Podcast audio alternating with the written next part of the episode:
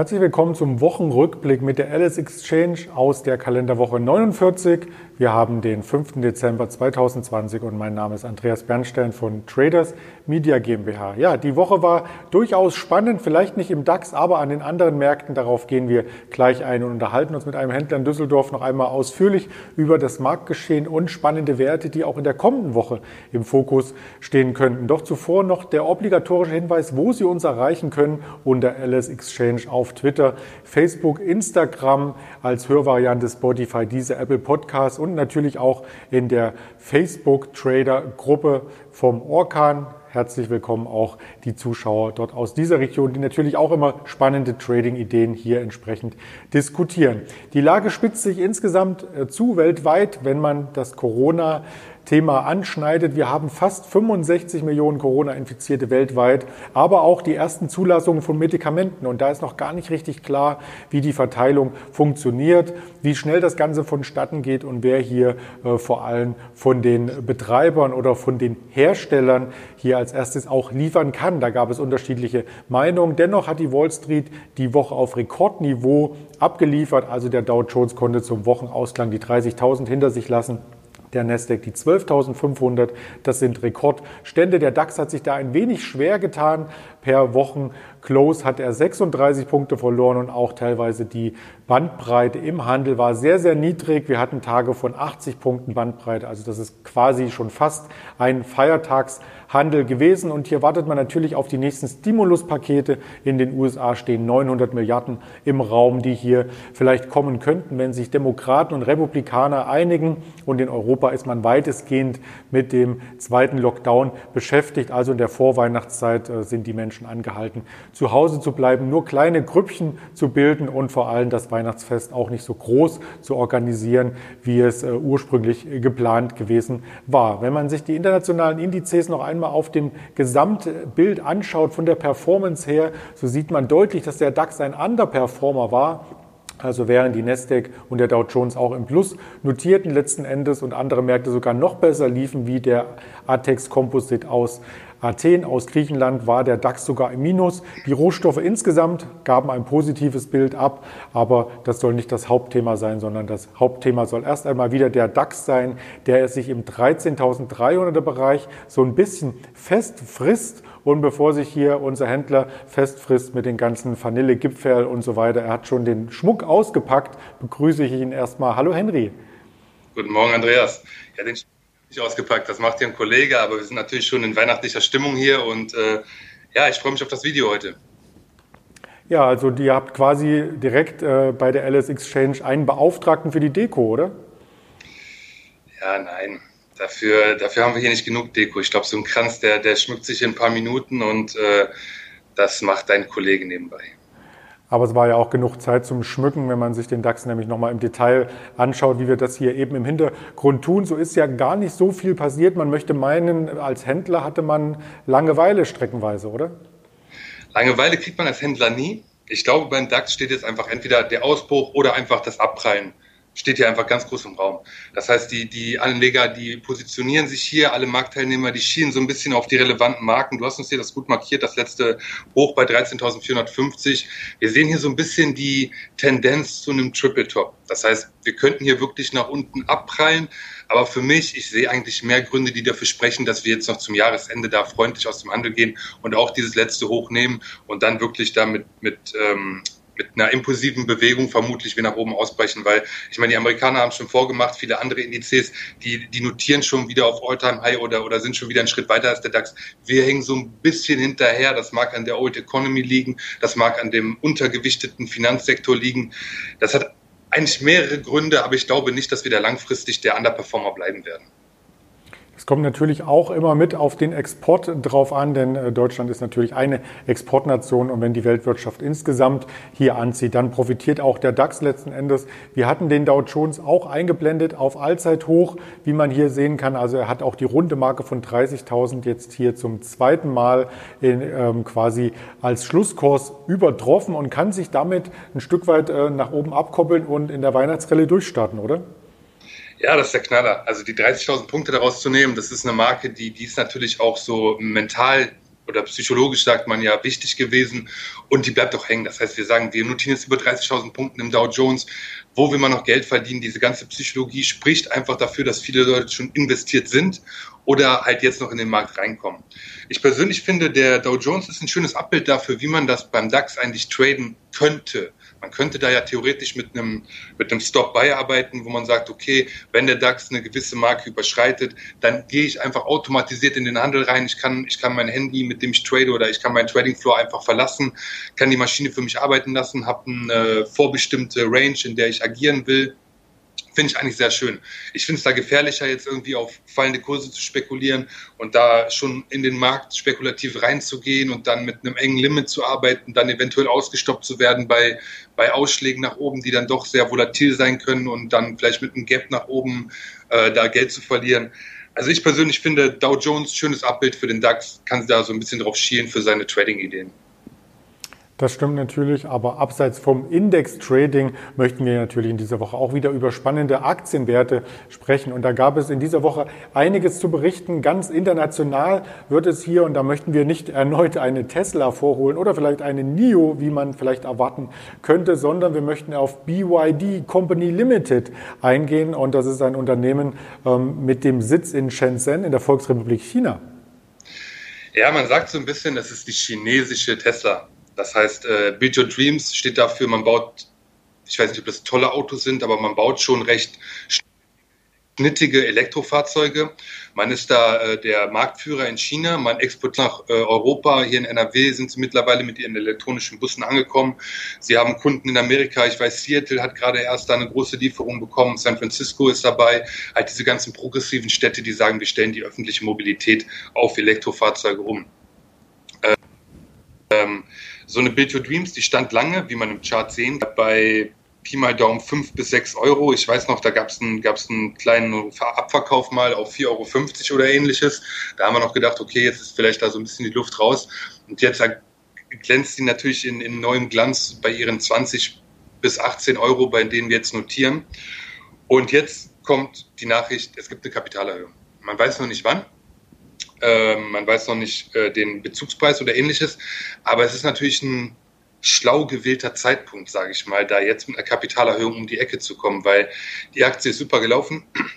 Ähm, man kann hier Geld zu einem hohen Bewertungsniveau einsammeln. Man kann damit die Pläne der Elektromobilität, der Batterietechnik und Softwareerweiterung kann man gut vorantreiben. Und man hat natürlich Nachrichten, die sich top lesen. Das heißt, dieses Model Han, das wird mittlerweile 10.000 äh, äh, Stücke davon werden im Monat produziert. Man will da hoch bis auf 11.000, 12.000 noch bis Jahresende. Das sind in gerade mal drei, vier Wochen nochmal 10, 15 bis 20 Prozent. Das liest sich natürlich auf dem Papier top. Ich persönlich finde, der Zeitpunkt äh, der Kapitalerhöhung ist natürlich ähnlich wie bei vielen anderen Unternehmen optimal gewählt. Das heißt, man hat da jetzt äh, wirklich ein hohes Bewertungsniveau, man kann da viel Geld einsammeln mit, äh, mit Aktien, die von einem halben Jahr, von einem Jahr noch ein Drittel davon wert waren. Und ich persönlich weiß auch nicht, ob man da als Privatinvestor wirklich den Weg mitgehen muss, weil ähm, es gibt sicherlich jetzt viele, die vielleicht eine spekulative Position in Build Your Dreams aufgebaut haben oder das war mal eine kleinere Position, hat sich jetzt mittlerweile zu einer echt großen Position entwickelt durch die Verdrei- oder Vervierfachung, je nachdem, wann man eingestiegen ist. Und jetzt noch eine Kapitalerhöhung mitzugehen und die Position nochmal zu vergrößern, nochmal neue Aktien zu zeichnen, ich weiß nicht, wie viele, wie viele Anleger davor wirklich dann zurückschrecken und dann, äh, wenn es dann einen Bezugsrechtshandel gibt, dann vielleicht ihre Bezugsrechte einfach verkaufen oder bei nicht ausüben wäre auch so gut auf gut Deutsch ja dumm, weil man sich da die, die Möglichkeit entgehen lässt, einfach nur preiswerter noch mehr Aktien zu zeichnen. Aber ich weiß nicht, ähm, ob das nicht langfristig oder bis zum Zeitpunkt der Kapitalerhöhung jetzt erstmal noch mehr auf dem Kurs lastet, als es eh schon gelastet hat, weil ähm, der Markt hat es direkt mit minus 10 Prozent an dem Tag der Nachricht äh, abgegolten und ähm, ich, denk, ich denke, da ist noch mehr an Kursverlusten drin. Bei der Aktie muss man natürlich auch äh, wissen, dass hier sehr, sehr viel geforscht wird im Unternehmen selbst. Also da werden Patente geschrieben. Noch und nöcher 2007 hatte die Firma schon 2000 Patente und äh, der Chart, wenn man die Patente als Chart auflisten würde, würde ähnlich aussehen wie die Aktienentwicklung. Insgesamt arbeiten in Unternehmen an vier Standorten, unter anderem auch in Japan. Insgesamt 10.000 Wissenschaftler, also nicht ähm, fertig Konstrukteure für die Fahrzeuge, sondern Wissenschaftler, ja, die hier quasi forschen an neuen neuen Zukunftstechnologien. Die Ladestationen sind auch schon seit einigen Jahren in Deutschland vom TÜV zugelassen. Also hier kann man quasi auch andocken, wenn man sich für ein solches Kfz entscheidet. Aber es geht nicht nur um Kfz, sondern das Unternehmen ist ja noch breiter diversifiziert. Ähm, da gibt, gibt es auch Gabelstapler, Niederhubwagen und, und, und. Also das Unternehmen ist durchaus breiter aufgestellt, als man auf den ersten Blick äh, denken könnte. Ja, man tut da natürlich alles, damit man den Hunger auch der chinesischen Nation nach solchen Nutzfahrzeugen und auch nach öffentlichen Verkehrsmitteln, äh, potenziellen Fahrzeugen für den öffentlichen Verkehr halt ähm, füttern kann, mit, mit Bussen, mit diesen angesprochenen Gabelstaplern. Aber es gibt da noch viel mehr. Also ich, ich glaube, wie du schon gesagt hast, diese Forschungsabteilung ein ganz ganz toller Wettbewerbsvorteil von diesem Unternehmen im Vergleich zu, zu Wettbewerbern, die halt nur produzieren oder da nur in Richtung einer effektiveren Batterie oder ähnlichem forschen. Und auch softwaremäßig will man nach vorne. Man orientiert sich da nicht an Tesla, sondern meines Erachtens, man, man man ist nicht auf Augenhöhe, aber man kämpft da wirklich mit Tesla. Also ich, ich glaube, das ist ähnlich wie bei Alibaba und Amazon. Ähm, Tesla ist ein Schritt weiter, Tesla ist ein Stück internationalisierter, äh, ein Stück anerkannter, ist natürlich auch leichter für ein US-amerikanisches Unternehmen, überall die, die Marktbarrieren zu nehmen und in den Markt reinzukommen. Aber Build Your Dreams wird langfristig definitiv ähm, ein ernstzunehmender Konkurrent bleiben und auch mit diesen Nutzfahrzeugen neue Märkte erschließen. Also großartiges Portfolio, tolle Forschungsabteilung. Hast du auf jeden Fall recht. Ich habe dir das Auto mal rausgesucht, äh, beziehungsweise auch für alle Zuschauer. Das ist der BYD Tang 600 und der soll auch dieses Jahr schon starten in Europa. Allerdings in Norwegen ein E-SUV ab 33.600 Euro mit 400 Kilometer Reichweite. Wie klingt das für dich? Klingt nicht so toll wie die Versprechen von Elon Musk, aber klingt nach einem, nach einem ähm, zuverlässigen Fahrzeug und der Preis ist ja auch definitiv niedriger angesetzt. Also ein gutes Paket. Ja, das Auto von Elon Musk hat ja vielleicht auch noch den äh, Tequila, Tesla Kila oder wie er heißt, im Kofferraum noch ein Fläschchen, was natürlich auch noch die Fahrt versüßen könnte oder die Haltezeit, wenn man das Auto wieder aufladen muss. Aber lass uns zu einer anderen Zukunftstechnologie noch kommen und zwar äh, zum Bitcoin. Das war natürlich in aller Munde in der letzten Woche, dass wir das Allzeithoch zumindest kurzfristig geknackt hatten. Das lag bei der größten Bitcoin-Börse aus dem Dezember 2017 bei 19.666 Punkten. Da sind wir knapp drüber drüber gelaufen, aber davon wieder abgeprallt. Also hier gibt es einige ähm, Widerstände sozusagen und es gibt auch einige Unternehmen, die in dem Bereich tätig sind, die den Handel anbieten. Und da hast du uns heute ein sehr, sehr spannendes aus Deutschland mitgebracht. Ja, wir haben den größten Vertreter aus Deutschland mitgebracht. Ich will mal kurz anmerken, bei unserem letzten Gespräch vor drei oder vier Wochen haben wir noch über den Bitcoin gesprochen. Da haben wir noch perspektivisch das Gleiche gesagt, was ich heute zum DAX gesagt habe, dass das Alltime High, das wird genommen werden. Einfach der, die, wie sagt man, der, der Impuls, der war einfach so stark und die Bewegung so groß, die Nachrichten so toll, dass es war einfach absehbar. Also ich will mich jetzt nicht darauf ausruhen, aber es ist halt vergleichbar zu dem, was ungefähr jetzt gerade so ein bisschen perspektivisch passiert. Man kann schon ein bisschen sehen, wohin die Richtung geht. Das ist jetzt keine Handlungsempfehlung, aber ich finde, Vergleichbarkeiten ziehen macht immer Sinn, aufgrund von historischen Daten da was machen.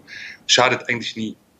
Äh, Bitcoin Group haben wir mitgebracht, weil es der größte deutsche Vertreter ist. Es ist eine Börse, an der man Bitcoins, Kryptowährungen, Ethereum, alles Mögliche handeln kann.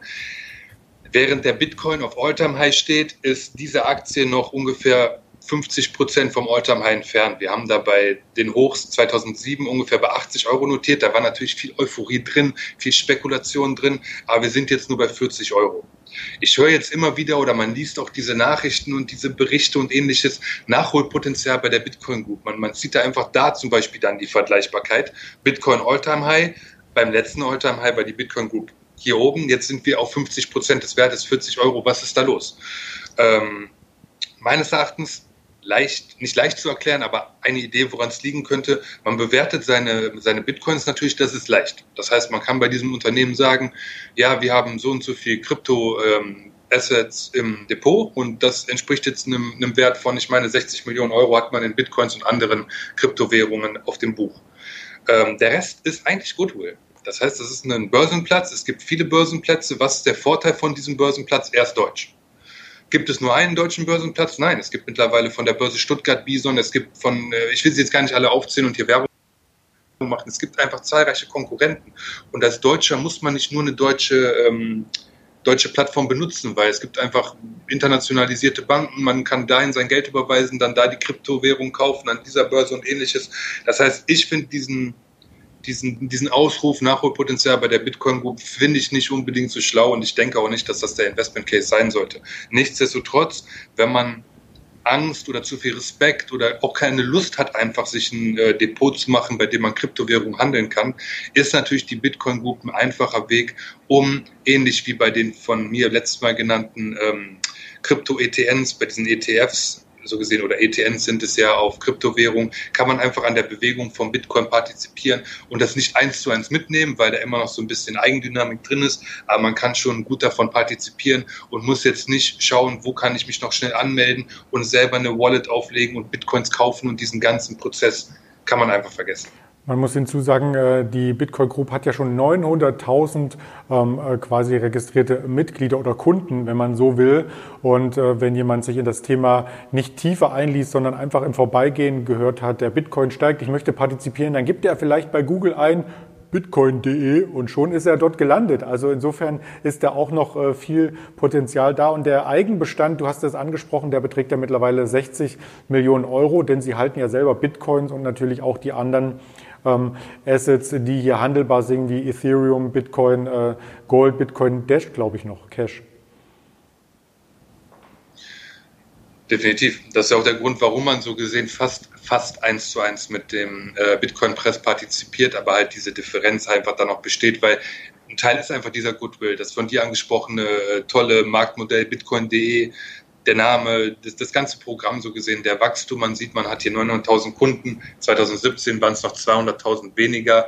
Das sind ja die Gründe, warum so gesehen so eine Aktie dann so gut läuft. Also ohne den Eigenbestand wäre dann nur Goodwill, dann, dann hätte man hier gar keine oder kaum Korrelation zwischen dem Bitcoin und ähm, oder dem Bitcoin-Preis und der Aktie, weil in der Theorie könnten auch bei niedrigen Bitcoin-Preisen mehr Leute handeln, weil sie einfach mehr Potenzial sehen und jetzt ist es halt teurer oder ähnliches. Man handelt nur Bruchstücke.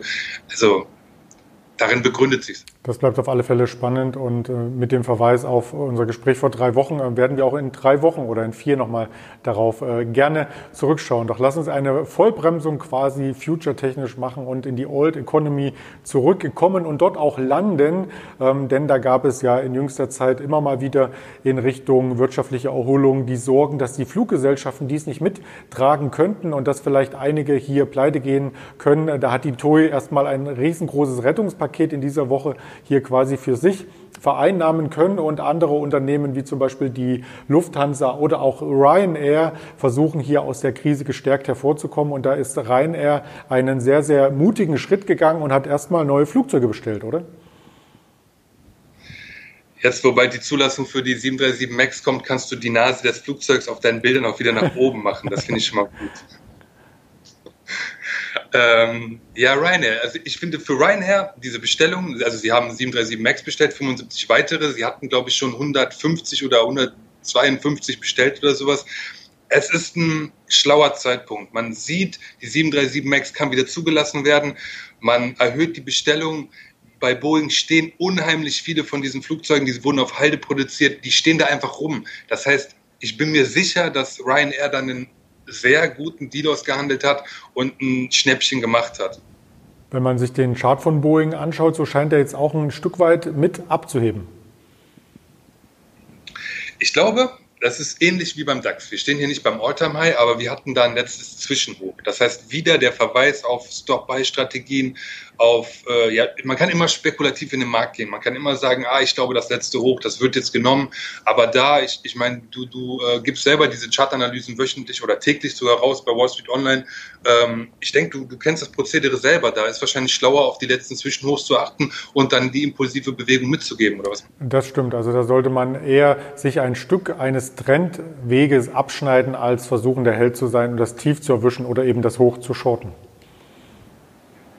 Ja, definitiv. Und äh, dementsprechend wäre das natürlich jetzt eine gute Einstiegsmöglichkeit. Man hat wieder die positive Nachrichtenlage, das Negative flaut so ein bisschen ab. Man hat Ryanair im Rücken, die jetzt schon bestellt haben. Viele andere ziehen da vielleicht nach, sagen, okay, wir wollen da nicht ins Hintertreffen geraten. Ryanair kann bald aufgrund der Synergieeffekte mehr Flugzeuge oder ähnliches, mehr Startplätze, die Tickets noch preiswerter machen. Wir müssen investieren. Das kommt natürlich auch so einer Boeing zugute. Da ist noch, bei Boeing ist natürlich noch mehr im, im im Buch so gesehen, man handelt da ja nicht nur mit den Flugzeugen, man hat auch diese ganze Rüstungssparte und ähnliches noch, diese, ähm, wie heißt es, diese Astronaut, äh, ja, auf jeden Fall diese, diese Weltraumgeschichte da natürlich noch. Ich kriege den Begriff nicht, ist auch egal, ihr wisst, was ich meine. Ähm, ja, danke. Und äh, also ich, ich sehe da eigentlich einen guten Zeitpunkt. Das ist ein guter Einstiegszeitpunkt, aber spekulativ wäre es mir zu risky, weil einfach die Volatilität zu hoch ist. Stop by für mich die, die richtige, das richtige Mittel der Wahl. Der beste Deal deines Lebens, sagte, seines Lebens, sagte der Ryan. Er Chef und er strebt an, in fünf Jahren 600 Flugzeuge zu haben und dann auch wieder 200 Millionen Menschen zu transportieren und das eben mit äh, Boeing-Maschinen weitestgehend. Ähm, das ist schon äh, eine Hausnummer. Ja, das sind natürlich ähm, ehrwürdige Unternehmen, die es schon sehr, sehr lange gibt und die wir auch immer mal wieder beleuchten. Lass uns doch auf neue Unternehmen schauen und da kommen ja auch in Zukunft noch ein paar IPOs auf uns zu. Also da ist durchaus am Kapitalmarkt äh, noch mit spannenden Stories zu rechnen und ein Unternehmen, das erkennt man wahrscheinlich schon am Logo und äh, ja, ich möchte es gar nicht auflösen, weil es liegt eigentlich schon auf der Hand, oder? das Logo finde ich ganz schick. Es ist dezent, es ist klein, es, ist, es macht sich nicht so, so, es schiebt sich nicht so in den Vordergrund. Aber es geht natürlich um Airbnb. Diese tolle Buchungsplattform, man kann in den Urlaub fahren, man kann spontan mal eben ein kleines Apartment mieten von Privatpersonen oder man kann ein ganzes, äh, eine ganze Villa mieten für alle seine Freunde und Feste feiern und ich weiß es nicht. Es ist unkompliziert, es ist eine Plattform, es ist ein Technologieunternehmen, es ist im Hype. Es ist durch Corona natürlich etwas ähm, unter Druck und die Leute beäugen es ein bisschen, aber IPOs, die laufen einfach dieses Jahr und ähm, ja, man veranschlagt hier einfach mal 35 Milliarden US-Dollar. Das ist eine Hausnummer. Das ist schon eine Hausnummer. Apropos Hausnummer, an vielen Hausnummern in Berlin wurde geklingelt vom Bezirksamt, wenn nämlich dort Wohnungen an Airbnb quasi vermietet wurden, beziehungsweise man sucht bei Airbnb dann auch ganz, ganz offen nach äh, Adressen und nach Plätzen in der Berliner Szene, Vierteln, wie zum Beispiel in Friedrichshain oder am Prenzlauer Berg. Und wenn dann Wohnungen untervermietet werden über Airbnb, dann bekommt der Vermieter dann entsprechend Post, ähm, eine kleine Strafzahlung, eine Verwarnung und so weiter. Also es ist durchaus nicht überall gewünscht, dass Airbnb sich so breit macht. Ja, also man da ist zum Beispiel der Fall, man hat nicht nur positive Nachrichten. Ich finde, dass der Zeitpunkt des IPOs ist schlau gewählt, jetzt nach der Präsidentschaftswahl. Ich meine, N Financial wollte es ähnlich machen. Man wollte noch schnell danach in die heile Welt reinspringen, bevor das neue Jahr beginnt, bevor diese EZB-Treff oder ähm, Zentralbanktreffen kommen und da vielleicht irgendwelche Änderungen in irgendwelchen Systemen stattfinden. Man weiß es alles nicht. Und ähm, einfach da in diesen gehypten Markt jetzt noch ein Tech-IPO bringen, ist eine gute Idee, aber es gibt halt diese negativen Nachrichten, die, du gesagt hast. Man liegt auch hier bei der letzten Finanzierungsrunde, äh, die war im April, da hat man Geld eingesammelt, um überhaupt durch diese Krise durchzukommen, um ähm, hier nicht zahlungsunfähig zu werden oder sonstiges, weil das Geschäft einfach brach liegt und man ja extrem am Wachsen war und extrem viel Kapitalmittel braucht und da eigentlich auch Geld verbrennt, auf Jahressicht zumindest. Ähm, man liegt von der Bewertung her 2 Milliarden Euro jetzt über dem Preis vom April. Das ist jetzt nicht horrend viel, aber man hat da schon die Bewegung mitgemacht. Also man braucht jetzt nicht denken, man kauft hier ein IPO und die ganzen Gewinne, die liegen noch in der Zukunft. Also dieses IPO 35 Milliarden, das, das ist eine Hausnummer und wie gesagt, Positives, Negatives, man sollte da abwägen, ob es wirklich Sinn macht, in so ein Unternehmen in Zeiten von Corona, das jetzt ja vielleicht ein bisschen aufgelöst wird, wirklich zu investieren. Das Ganze heißt ja ausgeschrieben Airbed and Breakfast, aber bei äh, Freunden, die das schon genutzt haben. Ich selber habe es noch nicht ähm, genutzt. Da gab es immer kein Frühstück, also irgendwie nur Airbed. Aber man kann sich das natürlich auch in Wohnungen ähm, zubereiten. Und viele nutzen natürlich auch die Möglichkeit, wenn sie selber mal einen Monat auf Auslandsaufenthalt oder sonst wo auf Geschäftsreise waren, ihre Wohnung dann unterzuvermieten über Airbnb. Und so kommen insgesamt weltweit 5,5 Millionen Unterkünfte zusammen, die dort gelistet sind. Das ist schon eine ganze Menge und das können könnte vielleicht jetzt auch noch mal äh, stärker ausgelastet werden in Zeiten, wo Hotels und andere Gastronomiebetriebe geschlossen sind, oder? Ja, nicht nur das. Also ich persönlich nutze es zum Beispiel eigentlich in jedem Urlaub. Ich bin, wie gesagt, ich mag so Backpacking, man geht hin, man, man fliegt einfach und erkundet dann die Gegend und ist dann halt flexibler. Ich bin nicht so der Fan von diesen Pauschalurlauben in einem, in einem Hotel. Und ich schaue generell immer erst bei Airbnb, was gibt es denn für tolle Unterkünfte, wo man sich mit niemandem diese Unterkunft teilen muss. Und äh, da ist Airbnb einfach die Eins und danach kommen wir dann wahrscheinlich direkt zu Booking.com und damit kann man dann eigentlich auch schon einen kompletten Urlaub äh, planen und ist da super flexibel. Das heißt, es ist weit weg von diesem auf einer Luftmatratze schlafen und morgens irgendwie so ein trockenes Croissant und ein bisschen Butter und einen kalten Kaffee dahingestellt zu bekommen. Es hat schon mittlerweile was von Luxus Man kann natürlich auch die preiswerte Variante da nehmen und für 5 Euro, 7 Euro irgendwo in einem Hinterzimmer schlafen. Aber ich glaube, Groß, der Großteil der, der Nutzer der tendiert ja eher so in den Bereich zwischen 30 bis 100 Euro. Also so mache ich es meistens für eine Nacht. Und da ist man immer noch preiswerter als in einem Hotel, kommt meistens aber sogar besser weg, weil man meist, also man kann da wirklich an tolle Unterkünfte kommen, liebevolle Gastgeber, die einen bei sich zu Hause schlafen lassen, alles mit Liebe eingerichtet haben, ähnlich wie unser Adventskranz hier und einfach eine tolle Zeit verbringen. Jetzt hast du ja gleich verraten, wo du schlafen wirst heute. Im Büro. Nein. Mitarbeiter des Monats sozusagen. Bleibt gleich im Büro, ähm, aber was ich ansprechen wollte, das ist natürlich die Regulierung und äh, teilweise auch Regulierungswut, die es dann von Behörden gibt und die so ein Unternehmen auch so ein Stück weit einbremsen könnte. Es gibt ja auch in San Francisco und Los Angeles mittlerweile Vorschriften, dass man nur die Erstwohnung über Airbnb vermieten darf und dann auch nur für 90 oder höchstens in der anderen Stadt 120 Tage im Jahr. Also dieses Modell, was es vor ein paar Jahren noch in Berlin sehr, sehr stark gab, zwei, drei Wohnungen anzumieten und die dann über Airbnb teurer weiter zu vermieten. Das funktioniert eben nicht mehr, aber das sollte dem Unternehmen insgesamt, ähm, denke ich, auch keinen Abbruch tun. Wir haben noch ein zweites IPO vorbereitet und das ähm, ist quasi die Anknüpfung an das erste. Also wenn du im Büro nächtigen musst, hast du natürlich auch Hunger, die Kantine hat zu am Wochenende und dann bestellst du irgendwo Essen, oder? Definitiv. Ich habe es ja schon mal gesagt, ich bin großer Fan von Lieferando, also für mich die Nummer eins Lieferplattform in Deutschland. Ich selber, man kann nicht ins Restaurant gehen, Handy raus, bestellen und die meisten Restaurants sind angebunden. Und genau das ist DoorDash aus, äh, aus den Vereinigten Staaten. Kommt jetzt auch mit einem IPO um die Ecke. Ja, also noch ein Lieferdienst, da fragt man sich natürlich als Anleger, äh, ja, muss das sein? Sind das wirklich die großen Unternehmen, auf die man schauen muss? Ja, muss man, denn allein im DAX ist ja auch Delivery Hero eingestiegen in diesem Jahr. Also da gibt es äh, sehr, sehr große Unternehmen. HelloFresh ist hier stark unterwegs und positioniert in Deutschland und in den USA müsste das Konzept dann wohl ähnlich funktionieren. Ja, also ähm, was gibt es sinnvoller als die Grundversorgung der Menschen mit einer technologisierten Variante zu, äh, sicherzustellen? Das heißt, wir alle müssen essen, das ist das Grundbedürfnis Nummer eins. Jeden Tag knurrt der Magen. Diese Käuferschicht, die bricht nicht weg, außer wir entwickeln irgendwann eine, eine Tablette, die man sich einwerfen kann, mit der man keinen Hunger mehr hat, aber das wird es erstmal nicht geben. Das heißt, so lange sind diese Unternehmen ganz vorne mit dabei. Das ist Technologie. Es läuft in anderen Märkten großartig. Äh, Lieferando hat selber sich den Markteintritt äh, mit, ähm, mit ähm, Group Hub, glaube ich, oder was war es, oder ähnliches in Amerika gesichert. Das heißt, wenn nicht Europa und Amerika, welche Märkte sollen dann bezüglich einer technologisierten, Auslief äh, technologisierten Auslieferung von Essen vorne mit dabei sein? Das stimmt natürlich. Und da gebe ich dir völlig recht. Also der Bedarf ist durchaus da. Bei der Bewertung müssen wir vielleicht aber noch mal nachrechnen, denn das Unternehmen soll insgesamt ja auch mit 30 Milliarden bewertet werden zum IPO. Und das ist ja dann auf derselben Höhe wie Airbnb fast.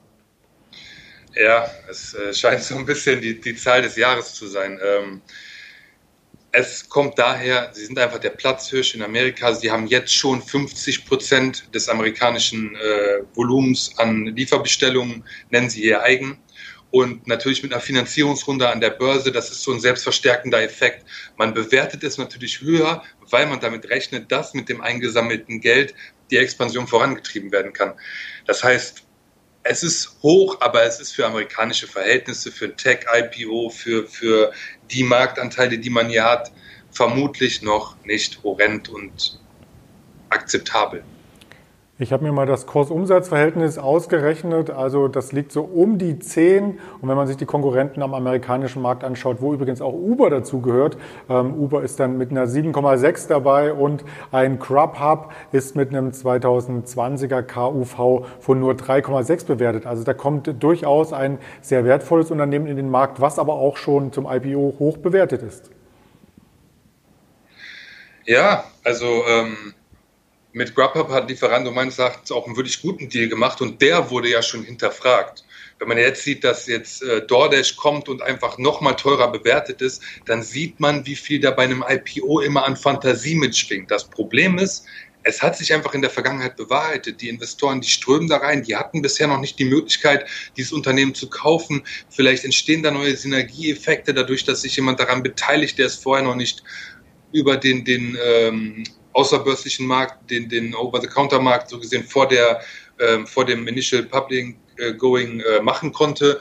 Und man kann es begründen. Ich persönlich werde mir dieses IPO mal von der Seitenlinie angucken und dann nicht direkt mitziehen, weil ich einfach auch finde, dass die Bewertung und ich da mit Lieferando einfach einen aussichtsreicheren Kandidaten hat, der auch mit Grubhub da vielleicht noch nicht auf 50 Prozent kommt, aber definitiv den Markteintritt schon geschafft hat und mit dem Konzept aus Deutschland da ähnlich was reißen kann in Amerika. Da pflichte ich dir bei und vor allem äh, im letzten Jahr gab es hier ja auch Verluste in Höhe von über 500 Millionen Dollar. Also da warte ich erstmal ab, ob hier die Gewinnzone überhaupt erreicht wird, ähm, bevor ich hier mir auch einen US-Lieferdienst ähm, genauer anschaue. Ja, wir schauen uns jetzt noch gerne, wir sind nämlich am Ende der Sendung, ähm, kurz an, wo man das Ganze kaufen kann. Also vermutlich direkt in den USA oder gibt es Handel per Erscheinen dann auch bei den beiden Aktien bei euch? Nee, den Handel per Erscheinen, den bieten wir nicht an. Aber wir werden, insofern es ähm, allen Regulatorien entspricht, mit dem ersten Tag des Handels in Amerika dann auch diese Aktie handeln. Bei DoorDash, ich war selber da im, im äh, Emissionsprozess mit beteiligt, bei DoorDash, da können wir es aktuell noch nicht garantieren, weil da die Zeichen so ein bisschen nicht so eindeutig sind, wie zum Beispiel bei Airbnb. Bei Airbnb gehe ich stark davon aus, dass mit dem ersten Handelstag am 10.12., da geht ja um 15.30 Uhr, geht dann so gesehen dieses äh, Initial Public, äh, dieser Prozess dann in Amerika los. Und meistens wird dann so nach zwei, drei, spätestens vier Stunden der erste Preis dann auch in Amerika gebildet. Und mit dem ersten Preis können dann Anleger auch an der Lang- und Schwarz-Exchange ähm, hier aktiv werden. Und dann werde ich auch genau schauen, wie viele WKNs gibt. Es soll ja wohl drei verschiedene Arten geben mit äh, Stimmrechten von DoorDash. Also ein bisschen verwirrend ist das Ganze im Vorfeld noch für mich, aber da bringen wir auf alle Fälle dann hier in den nächsten Sendungen ein bisschen, bisschen Licht ins Dunkel. Licht ins Dunkel oder Licht ins Büro möchten wir zum Abschluss bringen mit dem zweiten Kerzchen ein. Das darf man erst morgen anzünden. Deswegen lassen wir die bei dir einfach äh, noch dunkel und äh, nehmen die Adventsfolie hier von der PowerPoint-Präsentation, wünschen vorab schon mal einen schönen zweiten Advent richtig? Danke, ja, das ist meine Aufgabe. Ich warte jetzt, bis ich morgen anzünden kann und dann darf ich auch nach Hause gehen, ja? Ich wünsche dir auch einen schönen zweiten Advent. Ja, jeder hat was Sinnvolles zu tun, genau. Vielen Dank also für die Zuschauer und Rezessionen darunter. Hinterlasst gerne ein Like, abonniert den YouTube-Kanal und so weiter und hört uns noch einmal als Hörvariante auf Spotify, Deezer und Podcast. Und wir hören uns dann Montag früh sehr gerne wieder zum Marktgespräch mit der LS Exchange vorbörslich. Bleiben Sie gesund, Ihr Andreas Bernstein von Traders Media GmbH.